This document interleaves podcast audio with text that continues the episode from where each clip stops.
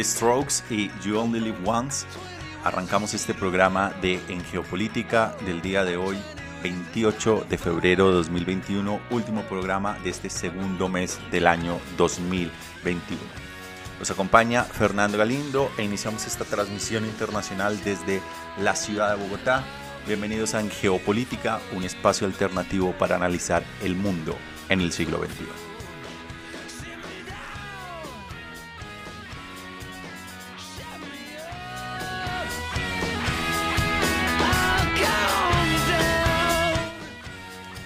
El día de hoy vamos a estar dando un recorrido alrededor del planeta.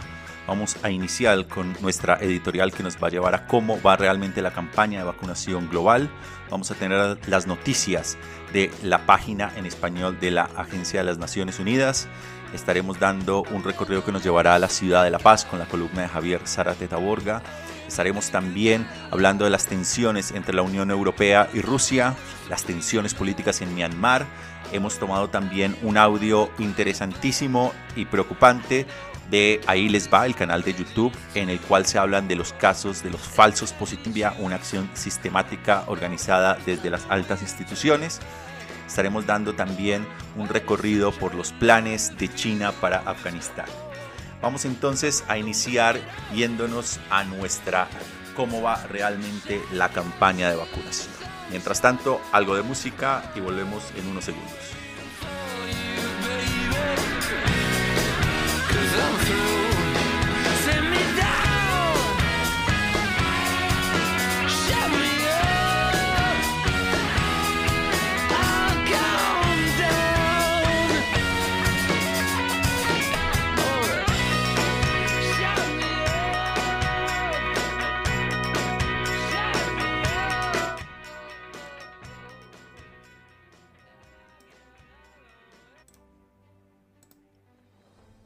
¿Cómo va realmente la campaña de vacunación? La campaña de vacunación mundial más ambiciosa de la historia está en marcha. En los últimos meses, tres de estos últimos meses se han administrado más de 218 millones de dosis de COVID-19 en 95 países. Y la tasa de vacunación está aumentando lentamente. Al ritmo actual se administran cerca de 6,14 millones de dosis diarias. Es una rara noticia esperanzadora después de 15 meses de bastante histeria colectiva. Entonces, ¿en qué punto se encuentran las cosas en este momento y qué es lo que impide que el mundo alcance la humanidad de manada más rápidamente? El primer tema aquí es las vacunas para los más necesitados. El centro COVAX, creado el verano pasado para garantizar que los países tan pronto como, la próxima, como se dé en la próxima semana. El despliegue de COVAX es un gran acontecimiento ya que hasta ahora el 70% de todas las vacunas del mundo se han administrado en solo 10 países ricos. Pero el programa sigue teniendo grandes carencias. Por un lado, el compromiso del dispositivo de suministrar 2 mil millones de vacunas a 96 países de bajos ingresos cubre las vacunas de solo el 20% de la población de esos estados, muy por debajo del umbral de inmunidad de rebaño de alrededor del 70%. Por otra parte, las vacunas están llegando lentamente. Ghana, por ejemplo, solo ha recibido 600.000 dosis que cubren al 1% de su población. Hasta ahora, la capacidad de COVAX para alcanzar su objetivo sigue siendo precaria, en parte debido a la, a la escasez de fondos y a los problemas de suministro mundial. Los medicamentos no se fabrican con la suficiente rapidez para cubrir a la población de los 54 países que esperan recibir las vacunas por parte de este programa. Sin embargo, también tenemos las primeras estrellas del espectáculo de las vacunas y es que hay varios países que están haciendo un trabajo con bastantes buenos resultados para poner las agujas en los brazos de sus ciudadanos. En el caso de Sudamérica, el punto caliente del COVID el año pasado fue el sur en Chile. Y este fue uno de los mayores epicentros, pero también ha venido presentando una amplia campaña de vacunación iniciada desde finales del año pasado, en la cual ya se registra un cerca del 16% de su, de su población vacunada. Es el quinto más alto del mundo. En ese orden, Santiago de Chile lo ha conseguido gracias a la diversificación de sus esfuerzos de adquisición, comprando dosis a la China Sinovac, a Pfizer Biotech, así como a través de COVAX, y convirtiendo cualquier espacio público en un lugar de vacunación masivo. De otro lado, en el Oriente Medio tenemos a Israel, que ha vacunado ya cerca del 88% de su población de 9 millones de habitantes, liderando la carrera mundial de la vacunación con mucha diferencia. Los analistas afirman que la infraestructura sanitaria universal digitalizada de Israel ha facilitado el seguimiento de la campaña de vacunación y la rápida identificación de los grupos de personas aptas. Pero a pesar de todos sus éxitos, Israel no ha garantizado un acceso equitativo a los palestinos que viven en la Cisjordania ocupada, muchos de los cuales cruzan, cruzan regularmente Israel. Al mismo tiempo, el gobierno planea enviar cerca de 10.000 de 100.000 dosis a lugares lejanos como Honduras, Chad y la República Checa a cambio de su apoyo diplomático en los grandes eventos internacionales. Por último, después de que el Reino Unido fracasara en su esfuerzo de contención de la pandemia, tiene una de las cifras de mortalidad per cápita más alta del mundo, el primer ministro Boris Johnson dio un giro para gestionar una de las campañas de vacunación más eficaces del mundo. Tras haber inoculado a un tercio de todos los adultos británicos con al menos una dosis, las autoridades británicas dicen ahora que todos los adultos deben recibir la primera inyección de COVID antes del 31 de julio de este año, más de un mes antes de lo previsto inicialmente. Pero por otro lado, también tenemos las colas y las desigualdades. Es que tenemos también un acceso a las vacunas que sigue siendo muy desigual en muchos países. Esta semana, por ejemplo, el Banco Mundial amenazó con cortar la financiación del programa de vacunas del Líbano, que tiene problemas de liquidez, después de que los políticos libaneses se saltaran las normas de elegibilidad para asegurar las vacunas para ellos y sus amigos. Esto tuvo lugar una semana después de que el país experimentara un aumento de los casos de COVID que desbordaron los hospitales. La revelación provocó la indignación de muchos libaneses ya desilusionados por la corrupción que afecta a la élite gobernante del país. Un escándalo similar ha ocurrido en Perú, en Sudamérica, donde unos 500 funcionarios antiguos y actuales admitieron haberse saltado las colas de la vacunación para arrebatarlas al personal sanitario. Por último, la desigualdad en el acceso no es solo un problema a escala mundial sino que se produce incluso en algunos de los países más ricos que han tenido un fácil acceso a las vacunas, como los Estados Unidos. Si bien la campaña de vacunación poco sistemática de los Estados Unidos se ha acelerado después de un comienzo bastante inestable, el acceso de las comunidades negras y latinas sigue siendo insuficiente en muchas partes de este país. El gobernador de California fue objeto de duras críticas cuando supo que de los 7,3 millones de dosis administradas en el estado, solo el 2,9% han sido para los residentes negros que constituyen el 6,5% de la población, a los latinos que representan a su 28%. Se han detectado similares en Nueva York. De esta manera damos este panorama inicial con esta editorial que nos lleva al estado de aviones alrededor del planeta y lo mencionamos en uno de los programas uno de los temas con lo que política y la política internacional en este 2021. Vámonos entonces a completar la vuelta alrededor del planeta con las noticias de las Naciones Unidas en español que hemos tomado de su página. Estas son las noticias más destacadas de las Naciones Unidas. Barral. El Consejo de Seguridad ha aprobado por unanimidad una resolución sobre el acceso equitativo a las vacunas del COVID-19, incluyendo en las zonas en conflicto. El director de la OMS ha pedido pasos adicionales como la de las vacunas.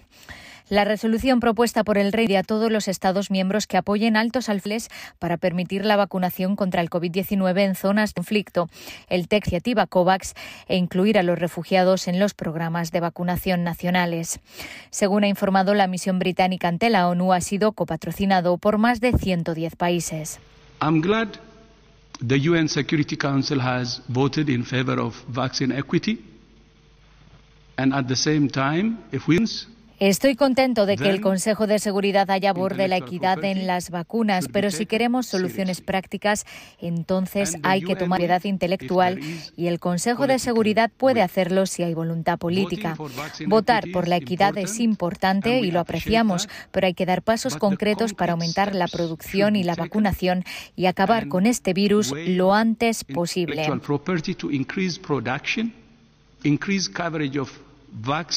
or immunization and get rid of this virus as soon as possible. El doctor Tedros explicó que en el acuerdo sobre los aspectos de los derechos de propiedad intelectual relacionados con el comercio, conocido como TRIPS por sus siglas en inglés, hay provisiones para compartir propiedad intelectual, pero este asunto sigue siendo, dijo, el elefante en la sala.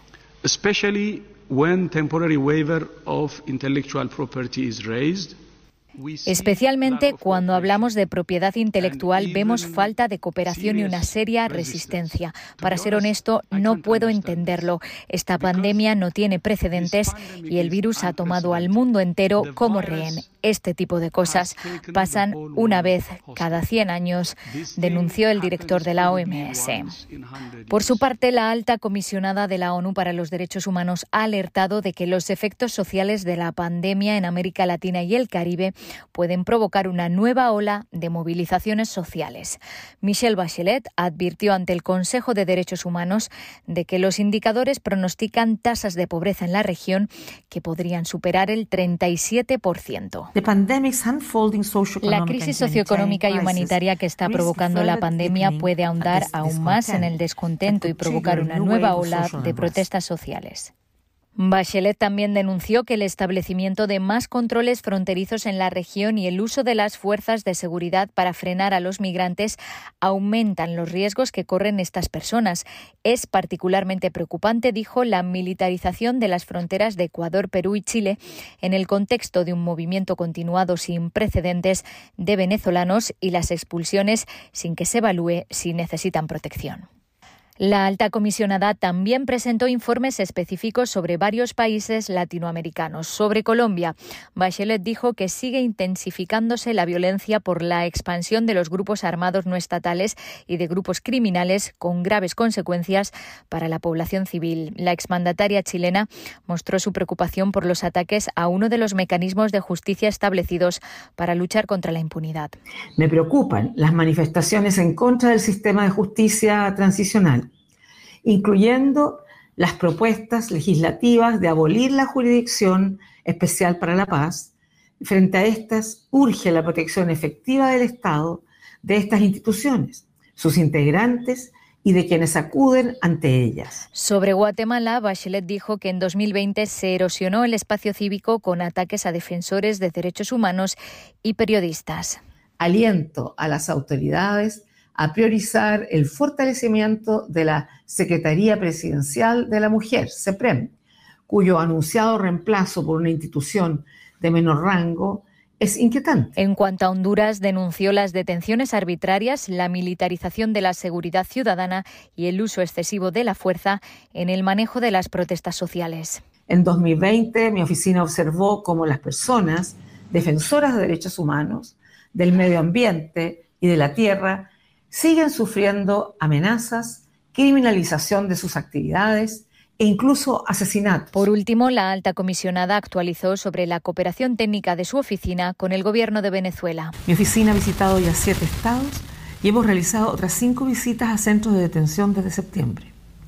Confío en que en breve se organicen más, incluso a prisiones militares y centros de detención de los servicios de inteligencia. El equipo de Bachelet ha propuesto un protocolo para observar audiencias judiciales que espera ver adoptado y aplicado. Bachelet además dijo que siguen promoviendo visitas adicionales de relatores de derechos humanos para que se enfoquen en una amplia gama de problemas. La alta comisionada presentará el 10 de marzo un informe sobre la situación de los derechos humanos en Venezuela. Hasta aquí las noticias más destacadas de las Naciones Unidas.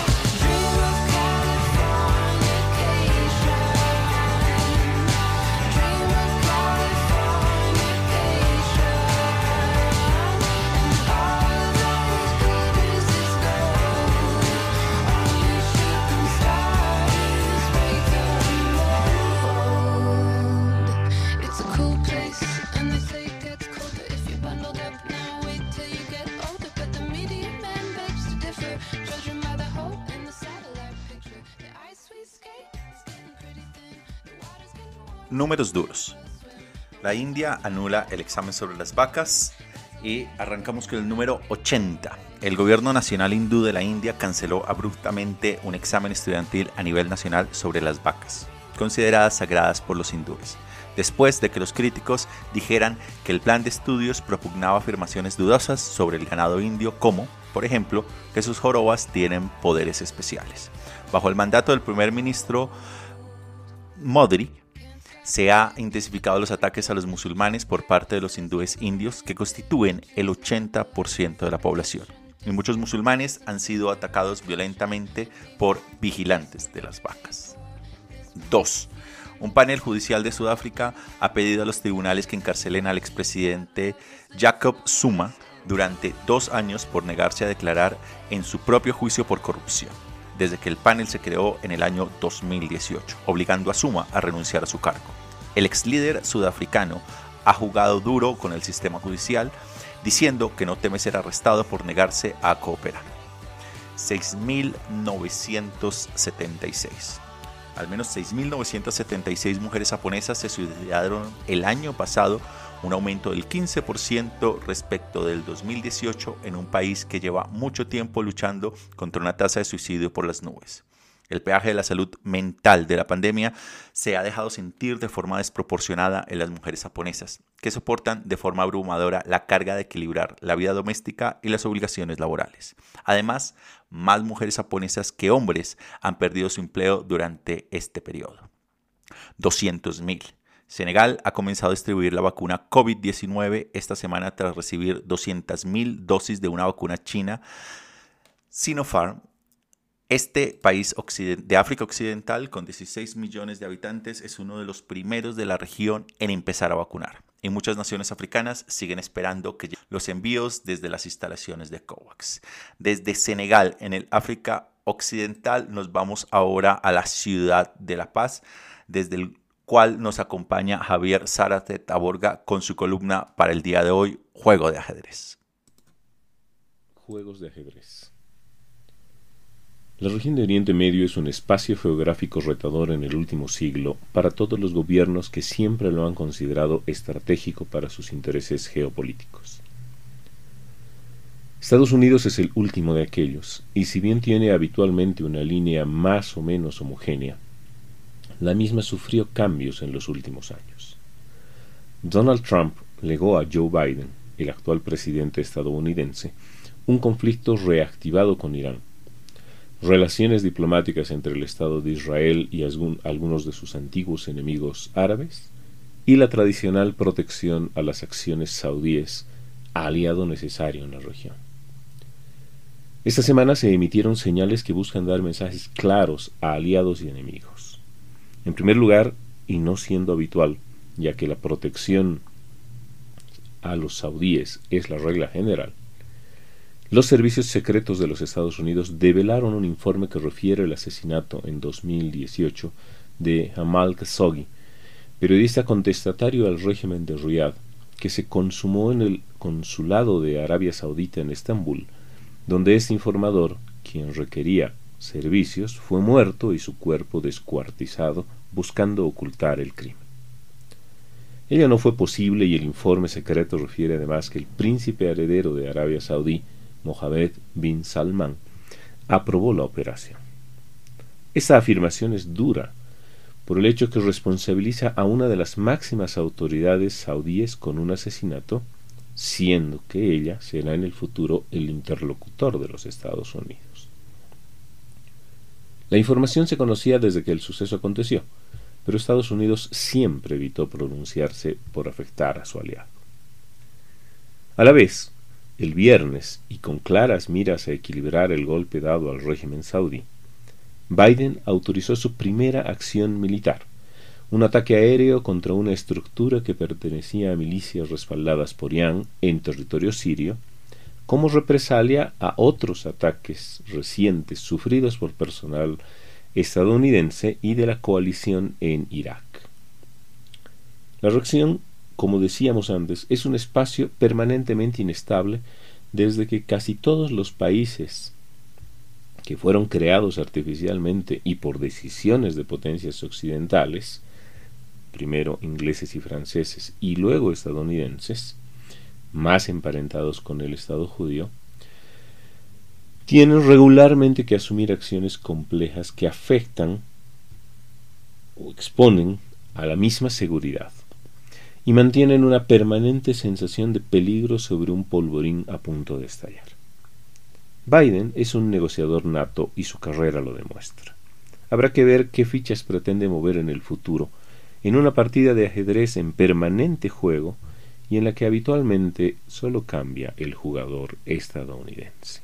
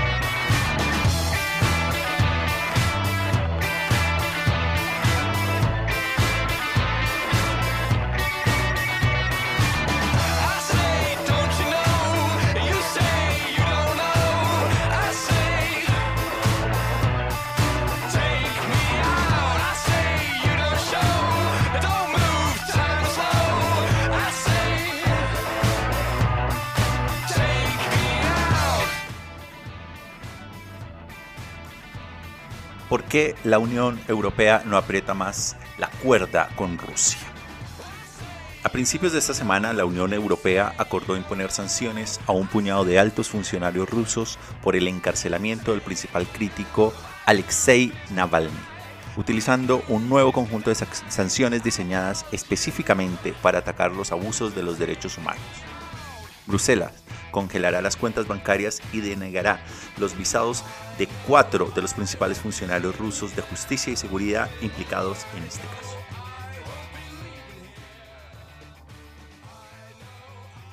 Pero la pregunta que se abre acá es por qué la Unión Europea, el mayor bloque económico del mundo, parece tener tan poca influencia sobre un país cuya economía es apenas mayor que la de España?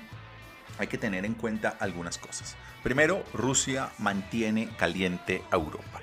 Y esto es literal. La Unión Europea depende de Moscú para cerca de un 40% de sus importaciones de gas y un 30% de las de petróleo especialmente Alemania, que es el primer destinatario de los gasoductos que vienen de Rusia. Para algunos países entonces de la Unión Europea, las cifras son incluso mayores. Alemania, como mencionábamos, la mitad de su gas depende de allí, mientras que Europa del Este la dependencia oscila en dos tercios en algunos países y casi en el 100% en el caso de los países bálticos.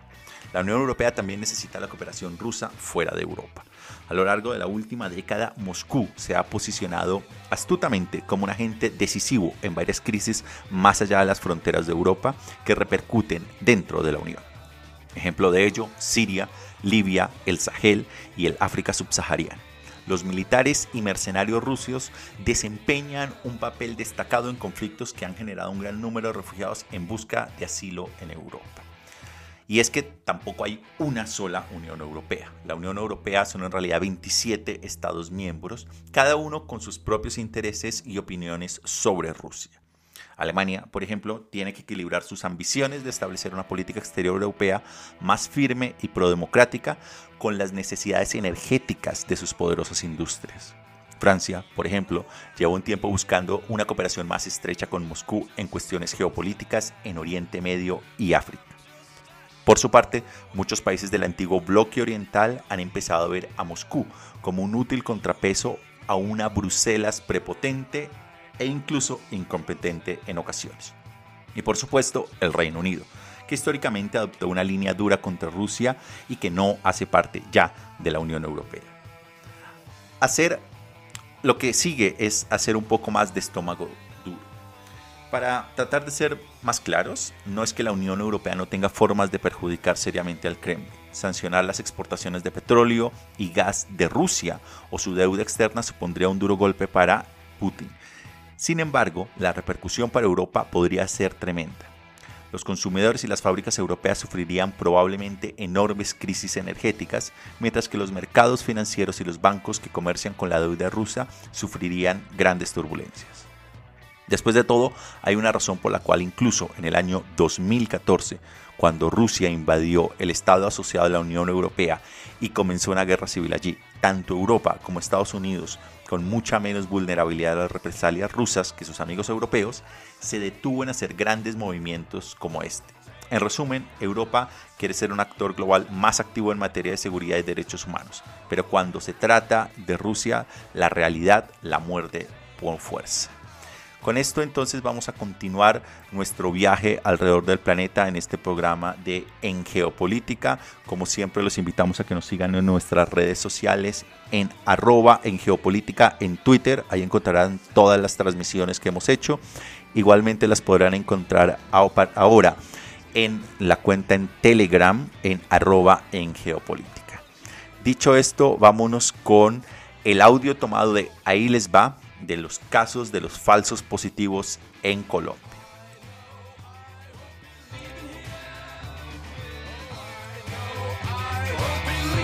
6.402 civiles asesinados premeditadamente durante siete años. Ese es el número de víctimas a manos de miembros de un grupo armado legal activo que participa en misiones de paz de la ONU y en maniobras conjuntas de la OTAN. No lo decimos nosotros, lo dicen las autoridades judiciales del propio país al que pertenece. Podría ser uno de los mayores escándalos internacionales de la historia reciente, pero los escándalos no dependen tanto de los hechos en sí, sino de quién y cómo se presentan. Y hay gobiernos que pueden permitírselo sin ser acusados en parlamentos europeos, sancionados por grandes potencias, ni apartados de la llamada comunidad internacional. Hoy no vamos a hablarles de un tema del que nadie habla, pero nos conformamos con presentárselo como nadie lo presenta. Ahí les va.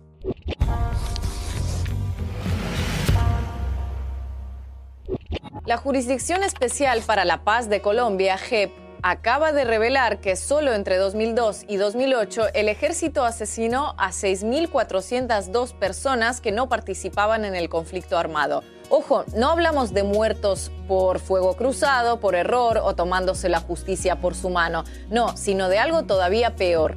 Las víctimas eran seleccionadas premeditadamente entre la población y ejecutadas a sangre fría por los militares, que después las presentaban como guerrilleros caídos en combate. De esa forma fingían cumplir con las cuotas establecidas de insurrectos dados de baja y a cambio recibían ascensos, recompensas en metálico y hasta días libres. El fenómeno es conocido dentro y fuera de Colombia con el nombre de falsos positivos, un eufemismo criticado con razón por no reflejar la magnitud del crimen. Pero lo cierto es que resulta difícil encontrar una definición adecuada en el vocabulario periodístico o legal. Por ejemplo, un término lógicamente tan cargado de negatividad como ejecución extrajudicial se queda corto en este caso, porque quien ejecuta sumariamente a alguien, aunque sea en su mente, cree en la culpabilidad de la víctima, lo que no justifica nada, por supuesto. Pero en los falsos positivos, los militares colombianos no solo no creían que sus víctimas fueran culpables, sino que sabían perfectamente que eran inocentes. Imaginen la dimensión moral de una práctica cuando llamarla ejecución extrajudicial es una forma de edulcorarla. Para llegar a estos números, la JEP entrevistó a 325 personas directamente vinculadas a los hechos, analizó los informes de la Fiscalía, del Centro Nacional de Memoria Histórica y de más de 285 organizaciones de derechos humanos. De acuerdo a un informe de 2018, alrededor de 1.750 militares participaron en el esquema de asesinatos. Según documentos filtrados, el ejército establecía que para recibir una condecoración de servicios distinguidos, una brigada debía presentar 150 muertos y una división el doble. Además, los oficiales al mando de unidades militares que quedaran lejos de esas cifras podían ser relevados del cargo. No podían pasar más de 30 días sin que una unidad pudiera dar resultado.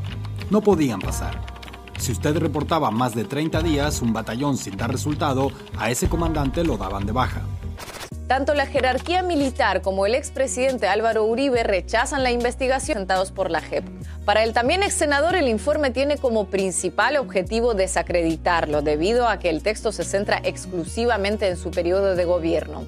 Sin embargo, mirando las cifras, más que un sesgo político, parece que estamos ante el necesario sesgo metodológico que requiere toda investigación. Nadie centraría sus esfuerzos en Holanda cuando hace un estudio sobre accidentes de montaña. Y la realidad es que entre 2002 y 2008, los primeros seis años de Uribe como presidente, se registraron cuatro de cada cinco de los falsos positivos de los que se tiene constancia. Solamente de 2001 a 2002 la cifra de casos se sextuplicó y se mantuvo en alto hasta 2008, con un incremento desde 2004 cuando se implementó el Plan Patriota, el inicio de una gran ofensiva militar contra las guerrillas, que demandaba éxitos palpables y los demandaba rápido. Cuando el general Mario Montoya hacía los programas radiales en que se refería a todas las unidades, en sus instrucciones es, a mí no me vayan a reportar heridos, yo lo que necesito son muertos en combate y litros de sangre. Y a usted lo medían por eso. Además de la coincidencia en el tiempo, uno de cada cuatro falsos positivos a nivel nacional en ese periodo se dio en el departamento de Antioquia, donde Uribe fue gobernador y todavía hoy mantiene su principal bastión social.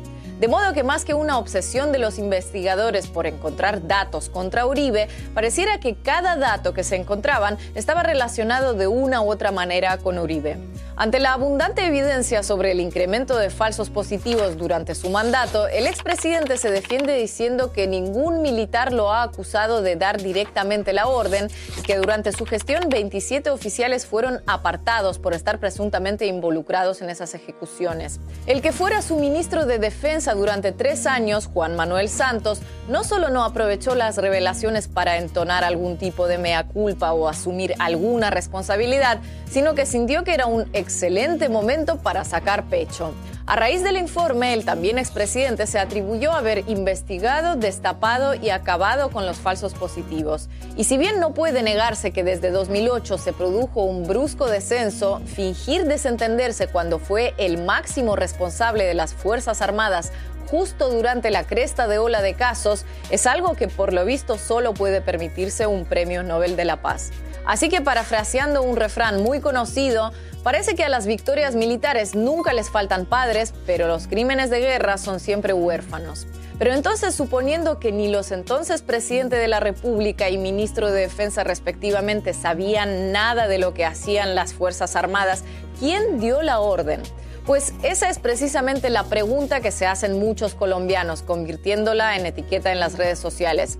Porque la explicación oficial es que todo fue debido a un efecto colateral indeseado surgido de la política de ofrecer premios y ascensos a los militares a cambio de presentar muertos en combate. Política que hoy parece que tampoco nadie ideó ni defendió en su momento. Según esa explicación, los números de los falsos positivos se explicarían por ese incentivo perverso que algunas personas sin moral aprovecharon para beneficiarse. Es decir, unas pocas manzanas podridas en las Fuerzas Armadas. Manzanas podridas con capacidad de asesinar en promedio más de una quincena de civiles cada semana, sin que nadie se enterara, dicho sea de paso. La magnitud moral de los falsos positivos comenzó a ser conocida poco a poco desde hace 13 años, cuando las madres de Suacha, desafiando obstáculos, miedo y amenazas, se lanzaron a exigir respuestas sobre sus hijos desaparecidos. Recién hoy empezamos a conocer oficialmente la magnitud en números. 6.402 víctimas en 7 años es más del doble que el total de víctimas de la dictadura de Pinochet durante 17 años.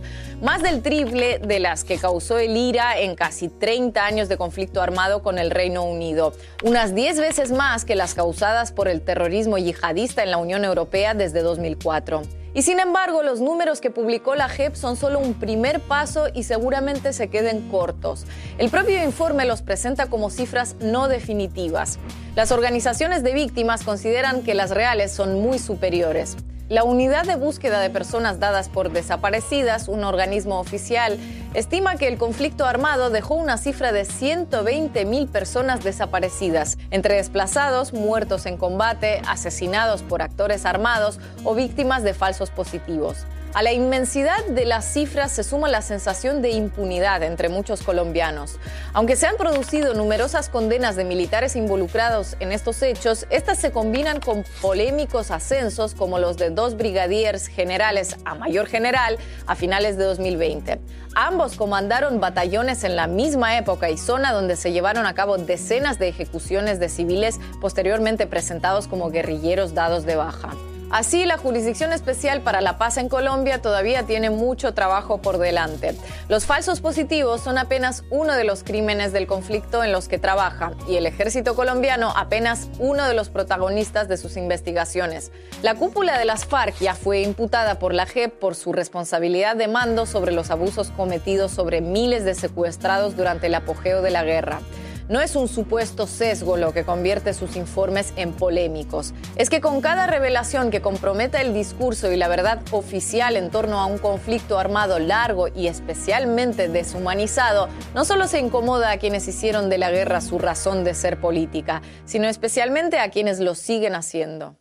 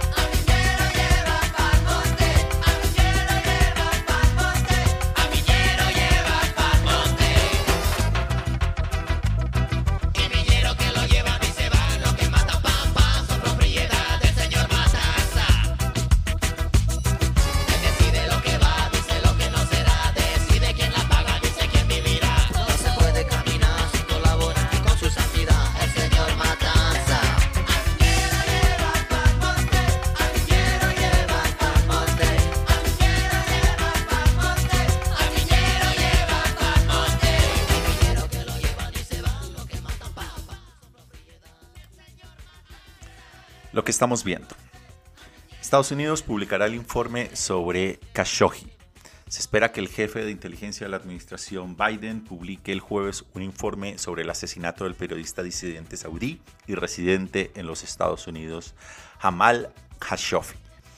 En consonancia con las conclusiones comunicadas anteriormente, la evaluación dirá que el príncipe heredero Mohammed bin Salam estuvo involucrado en el complot para matar y desmembrar a Khashoggi en el consulado saudí en Estambul en el año 2018. Aparte de una pizca de los detalles, nos enteraremos entonces de ese informe, pero estamos como siempre ansiosos a ver esto, cómo podría eventualmente impactar las relaciones entre los Estados Unidos y Arabia Saudí, sabiendo que Arabia Saudí es uno de los aliados claves en la región para los Estados Unidos. Problemas postelectorales en Níger. Hace apenas dos meses, uno de los países más pobres del mundo esperaba la primera transición pacífica de poder en su historia, cuando el presidente en funciones aceptó voluntariamente abandonar el cargo tras dos mandatos. Habría sufrido una hazaña poco común habría sido una hazaña poco común en África, donde los presidentes buscan cada vez más permanecer en el poder indefinidamente mediante cambios constitucionales pero esa esperanza se ha ido desvaneciendo. El domingo pasado, el candidato del partido gobernante Mohamed Bassoum y Mahamame Ousamane, expresidente depuesto por un golpe de Estado en el año de 1996, pasaron a una segunda vuelta que se vio empañada por la violencia. El martes, después de que Bassoum fuera declarado vencedor, Ousmane se negó a aceptar el resultado alegando vagas denuncias de fraude y sus partidarios están quemando neumáticos en las calles de la capital, Niamey. Sin una solución pacífica a la vista, cualquier inestabilidad política en Níger beneficiará probablemente a los yihadistas que llevan tiempo haciendo incursiones en el país y en la región del Sahel. Con esto entonces queremos irnos desde Níger, África, volver a Haití. Y este es el segundo audio que tomamos también del canal de YouTube Ahí les va, un canal recomendado con un análisis muy interesante de la política internacional. Y en este nos vamos a Haití porque la siguiente nota de audio habla sobre los dos presidentes o ninguno en las protestas y la crisis de gobernabilidad en Haití presidente que, contradiciendo la Constitución, afirma que le queda otro año de mandato. Una oposición que, también contradiciendo la Constitución, nombra como presidente interino a un magistrado. Un parlamento disuelto hace un año y un jefe de Estado que, sin presupuesto aprobado, gobierna a golpe de decreto desde entonces. Sucede en el país más pobre de todo el continente americano. Haití, una nación de la que se habla muy poco en los medios a pesar de que tiene material noticioso político y social como para ocupar titulares y espacio en las tertulias televisivas prácticamente a diario. En este video les contaremos la actual crisis que atraviesa Haití, en qué se parece y en qué se diferencia a las anteriores y por qué son tan constantes. Ahí les va.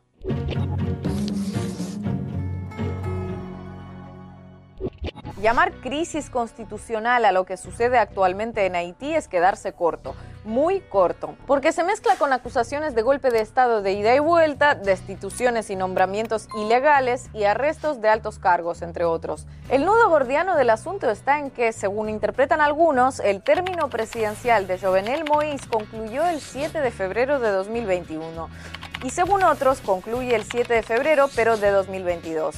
Pero lo que pudiera parecer un debate matemático es en realidad un debate legal. Atentos que lo que viene parece un trabalenguas, pero es muy interesante y peculiar. Según la constitución haitiana, el periodo presidencial del candidato ganador inicia el 7 de febrero después de celebradas las elecciones y dura cinco años. Así visto, no admite muchas interpretaciones. Por ejemplo, en el papel, el ganador de las elecciones que se celebraron a finales de 2015 debía asumir el 7 de febrero de 2016 y abandonar la presidencia exactamente cinco años después, el 7 de febrero de 2021. Hasta ahí parece todo claro. Pero aquellas elecciones de octubre de 2015 fueron recibidas con masivas protestas alegando fraude, lo que impidió que se celebrara la segunda vuelta entre los dos candidatos más votados, Jovenel Moïse y Jad Celestín. Tres meses después, al concluir el mandato del entonces presidente Michel Martelly en febrero de 2016, no había sucesor electo y según dicta la Constitución, se realizó una votación en Senado y Parlamento para elegir un presidente interino mientras se calmaban las aguas y se lograba celebrar unas nuevas elecciones. Esta relativa calma llegó a finales de ese año. Jovenel Moïse ganó las elecciones en primera vuelta con más del 50% de los votos, por lo que no hubo necesidad de otra vuelta y juró como presidente el 7 de febrero de 2017. Entonces, hoy Moïse saca la calculadora y dice, por la inestabilidad de 2015-2016, yo no pude asumir el cargo de presidente sino hasta febrero de 2017. Y como el periodo presidencial es de cinco años, entonces me corresponde seguir al frente del país hasta el 2022. Y podría sonar lógico así enunciado, pero no es lo que dice la Constitución, porque la ley de leyes haitiana que prevé este tipo de situaciones advierte que si por algún motivo el ganador de las elecciones no puede asumir el cargo el primer 7 de febrero después de las elecciones, pues asumirá cuando se pueda, pero su periodo comenzará a contar igual desde aquella fecha, aunque haya pasado en el momento de asumir. En este caso, el periodo presidencial de Jovenel Moïse inició el 7 de febrero de 2016, cuando debería haber asumido su cargo, y no el 7 de febrero de 2017, cuando efectivamente asumió. Pero esperen porque la cosa se pone todavía más fascinante y complicada. Constitucionalmente no hay lugar a dudas. A unos les parecerá justo y a otros no, pero Moïse debió abandonar su cargo el pasado 7 de febrero. De hecho, así lo determinó el Consejo Superior del Poder Judicial, por si quedaban dudas. Pero si prestaron atención a lo que les explicamos antes, alguno podría decir, bueno, Ina, si la Constitución y las autoridades judiciales son así de tajantes, ¿por qué no se reúnen Senado y Parlamento y eligen un mandatario interino tal y como ya se hizo en el pasado según determina la Carta Magna? Pues muy fácil, porque Jovenel Moïse disolvió ambos a inicios de 2020, aduciendo que el hecho de que el periodo legislativo concluyera sin que se hubieran celebrado nuevos comicios, porque el Congreso no había aprobado la nueva ley electoral, no era excusa para que siguieran ejerciendo. Es decir, a Senado y Parlamento le aplicó exactamente la lógica contraria que se aplicaría a sí mismo un año después para otorgarse un año más en la presidencia. Desde entonces gobierna de decreto en decreto y es en la práctica el único poder constituido en el país en estos momentos. En sus planes para 2021, Moïse pretende renovar la constitución mediante referendo, algo que la constitución prohíbe expresamente y solo puede hacerse desde el legislativo. En el nuevo texto constitucional, Moïse buscaría que se incluya la reelección presidencial, aunque la Constitución también prohíbe que un presidente pueda beneficiarse de las reformas que se introduzcan durante su mandato. Ante esta acumulación de violaciones constitucionales, partidos y organizaciones de oposición a Moïse, que abarcan desde parte de la élite conservadora hasta movimientos sociales, nombraron como presidente interino a un magistrado de la Corte Suprema, Joseph Messen Jean-Louis nombramiento que tampoco contempla la Constitución. De inmediato, como respuesta, Jovenel Moïse lo destituyó de su cargo de magistrado, junto a otros colegas del mismo órgano a los que acusó de cómplices. Destituciones que, seguro lo adivinan, están expresamente prohibidas por la Constitución, que considera esos cargos inamovibles, salvo excepciones muy precisas. Habrá quien pueda pensar que el presidente o presidente de facto, según prefieran, se lanza a esta carrera montado en una ola de popularidad sin precedentes que le permite este tipo de libertades por el respaldo de las grandes mayorías, pero la verdad que no lo parecen. La corrupción se ha profundizado más, si cabe, durante su mandato, a la par que se disparó la violencia, con un aumento del 200% en los secuestros el año pasado y sin mejoras palpables en los indicadores sociales. Y aunque la victoria de Moïse en 2016 con 56% de los votos puede sonar contundente, para ponerlo en perspectiva hay que tener en cuenta que 4 de cada 5 haitianos prefirieron no acudir a las urnas. En otras palabras, sobre el padrón electoral apenas se alcanzó el 10% de los votos. Un presidente elegido por menos de 600 mil personas en un país de más de 11 millones de habitantes. Llegados a este punto, el comentario clásico es, uff, es que Haití es un caos, siempre lo ha sido y lo seguirá siendo, como si se tratara de un asunto de mala suerte o crueldad del destino, cuando no de explicaciones disimuladamente racistas o sin disimular. Una sensación que se ve alentada por el poco tiempo que le dedican grandes medios y voceros de algunos gobiernos e instituciones habitualmente muy preocupados por determinados países, pero extrañamente muy poco por Haití. Y no seré yo quien vaya a pintarles un panorama optimista del futuro del país, que más que optimista sería ingenuo. Pero la dura verdad es que cuando Haití ha querido dejar de ser un caos, no lo han dejado. Después de los casi 30 años de dictadura de la familia Duvalier, lo habitual en Haití han sido golpes de Estado, mandatos interrumpidos y destituciones, para un total de 21 periodos distintos de gobierno en 35 años. Solo René Preval en dos ocasiones pudo completar el mandato constitucional de cinco años de presidencia. En el otro extremo, Jean Bertrand Aristide fue derrocado por los militares las dos veces que llegó a la presidencia. El segundo golpe que sufrió en 2003 se produjo casi al mismo tiempo que la invasión de Estados Unidos a Irak, lo que hizo que fuera doblemente olvidado. La presencia de tropas estadounidenses en Bagdad borró rápidamente de las noticias la participación de Washington en la asonada en Haití. Según el mandatario depuesto, militares de Estados Unidos lo sacaron del país sin su consentimiento. La intervención fue seguida de una serie de misiones de la ONU llegadas para estabilizar el país y que más que estabilizarlo dejaron un reguero de escándalos, incluidos varios episodios de gatillo fácil, abuso sexual, violaciones, tortura y hasta una epidemia de cólera, todo a manos de las tropas internacionales. En el caso de Aristide, además se cumple al pie de la letra la paradoja haitiana de que cuantos más votos recibe un mandatario, más posibilidades tendrá de sufrir, menos más posibilidades de cumplirlo completo. Una paradoja que no es tal porque el caos y la ingobernabilidad dentro, junto al silencio y la complicidad fuera, son la mejor garantía de que Haití no cambie.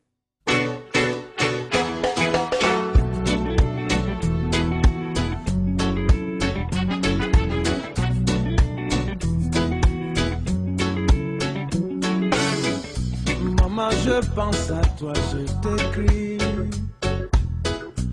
trois étoiles à Cassan. Tu vois, faut pas que tu tombes ici. J'ai un toit et un peu d'argent. On vit là tous ensemble, on survit. On est manque presque derrière. Pas l'enfer ni le paradis d'être un Africain à Paris. Oh, un peu en exil, étranger dans votre ville, je suis Africain à Paris. Oh, un peu en exil, étranger dans votre ville, je suis Africain à Paris.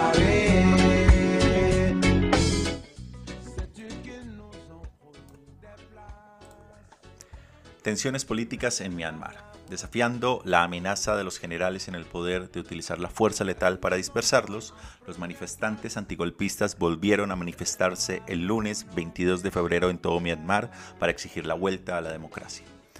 La crisis política del país sigue siendo un caos desde que los militares tomaron el poder hace tres semanas. Una huelga nacional ha paralizado la economía mientras que cientos de manifestantes han sido detenidos y al menos cuatro han muerto por disparos. Pero para sorpresa de muchos observadores, la Junta aún no ha tomado medidas tan duras como las que tomó contra los estudiantes en el año de 1988 y los monjes budistas rebeldes en el año 2007. Y es que se trata de un escenario de huevo y gallina.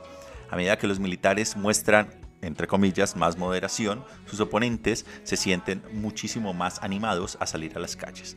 Pero, ¿por qué ocurre esto y qué significa? Y es que parte de la respuesta está en cómo ha cambiado Myanmar en la última década. Lo primero es que el pueblo ha aprobado la democracia. A diferencia de crisis anteriores, la mayoría de los manifestantes no piden el fin abrupto de un régimen militar de décadas, sino que quieren que Myanmar vuelva al statu quo anterior al golpe de Estado del 31 de enero y esto especialmente es motivado por los jóvenes. Myanmar tiene una de las poblaciones más jóvenes del sudeste asiático, con una edad media de 28,2 años y 5 millones de personas votaron por primera vez en las elecciones de noviembre. Para los jóvenes, la democracia deja de ser solamente un bien, sino el único sistema que conocen y que es posible. Al igual que sus compañeros que reclaman el decadente dominio del poder por parte del ejército y la realeza en la vecina Tailandia, los jóvenes de Myanmar no están dispuestos a esperar a que la Junta cumpla su promesa de celebrar unas nuevas elecciones dentro de un año.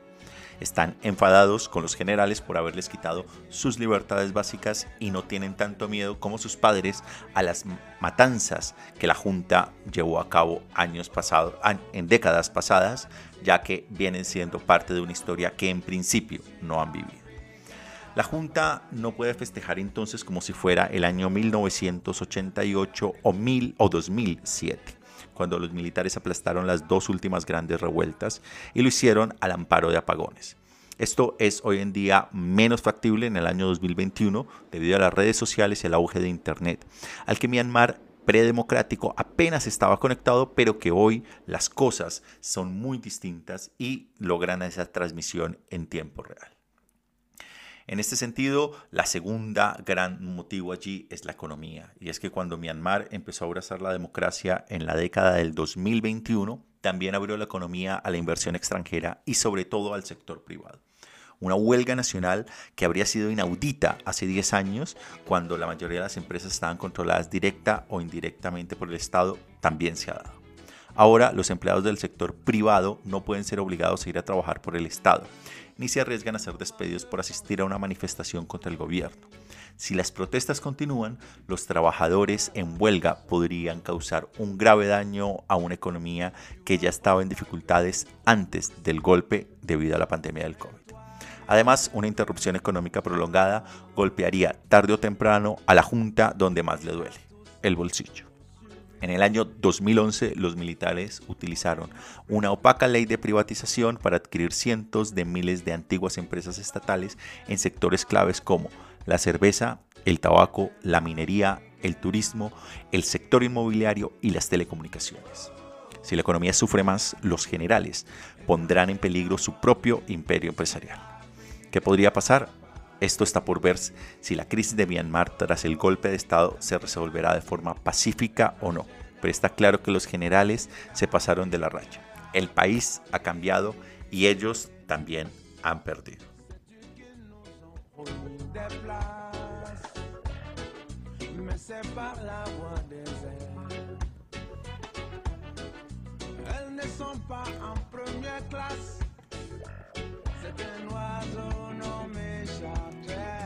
Y ya acercándonos al final, nos vamos con esta última noticia de análisis de los planes de China para Afganistán.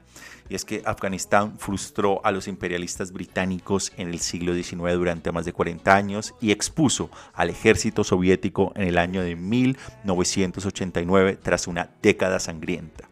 Y aunque las fuerzas estadounidenses y de la OTAN derrotaron al gobierno talibán en el año 2001 con su apoyo a Al Qaeda, no hay motivos para confiar que en los casi 20 años de ocupación hayan dado resultados duraderos en materia de seguridad y desarrollo para el país. Y es que, ¿qué podría entonces jugar China en este contexto? Y es que en los últimos años los dirigentes chinos se han comprometido activamente, tanto con el gobierno de Kabul, respaldado por Occidente, como por como con los combatientes talibanes, con la esperanza de poner fin a los interminables conflictos que desde hace tiempo hacen ingobernable a Afganistán. China tiene buenas razones para implicarse más profundamente, y es que Afganistán comparte una corta frontera con la región china de Xinjiang, mayoritariamente musulmana, y Pekín teme dentro, desde hace tiempo que la inestabilidad en Afganistán, acrecentada a medida que Estados Unidos y la OTAN se preparan para retirar sus tropas, pueda permitir a los separatistas uigures utilizar el territorio afgano como base de operaciones militares. China también ve a Afganistán como un espacio en el que pueda promover lazos comerciales y de seguridad más fuertes con sus aliados pakistaní y ganar ventaja sobre su rival indio. ¿Y qué es lo más importante aquí? Afganistán ofrece nuevas e importantes oportunidades económicas para China a través de la posible expansión por el territorio afgano del proyecto chino de desarrollo de infraestructuras, el cinturón de la seda. Más allá del interés de las empresas chinas en su riqueza mineral, Afganistán es la vía terrestre directa de China hacia Oriente Medio. También podría formar parte del corredor económico chino-pakistaní un proyecto de importancia económica y geopolítica fundamental para la franja y la ruta. Una mayor implicación de China podría traer también otro tipo de buenas cosas para Afganistán.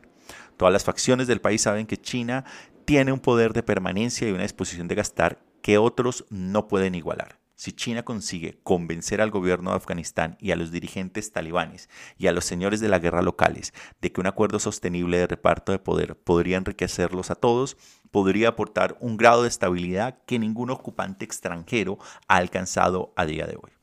El cinturón y la ruta de la seda podrían proporcionar a las tan necesarias infraestructuras y oportunidades de comercio e inversión que conllevan. Y esto en principio es estupendo, a menos que sea un afgano que necesita que las potencias exteriores intenten obligar a los poderosos locales a respetar sus derechos.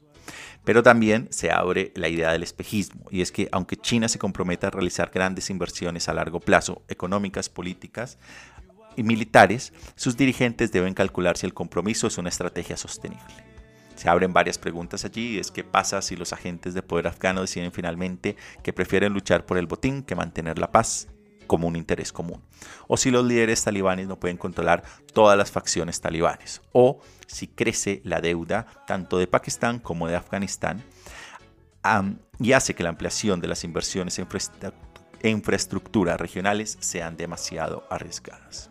A lo largo de los años, los dirigentes chinos han visto como británicos, europeos, rusos y estadounidenses quedan atrapados en Afganistán sin una estrategia de salida. Esos son errores que nadie en Pekín quiere volver a repetir. Con esto entonces cerramos nuestro programa de En Geopolítica del día de hoy. Les agradezco a todas las personas que nos han acompañado desde distintas geografías. Cerramos entonces esta transmisión desde la ciudad de Bogotá. Los estuvo acompañando Fernando Galindo. Y por último les invito a que nos sigan en las redes sociales, en Twitter, en la cuenta arroba en geopolítica e igualmente en Instagram, en Telegram, que nos puedan seguir a través de En Geopolítica. Nos encontramos entonces en la próxima edición de En Geopolítica. Que tengan un feliz resto de día.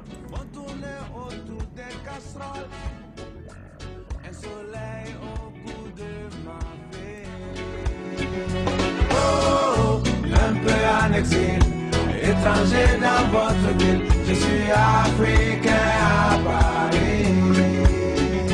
Oh, sunset unfortunate, je suis africain à Paris.